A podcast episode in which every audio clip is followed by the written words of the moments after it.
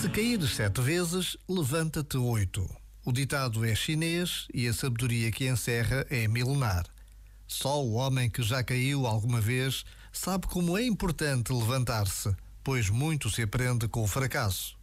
Aquele que nunca tentou nada também nunca se ultrapassou, nem deixou exercitar a força de vontade que molda o caráter.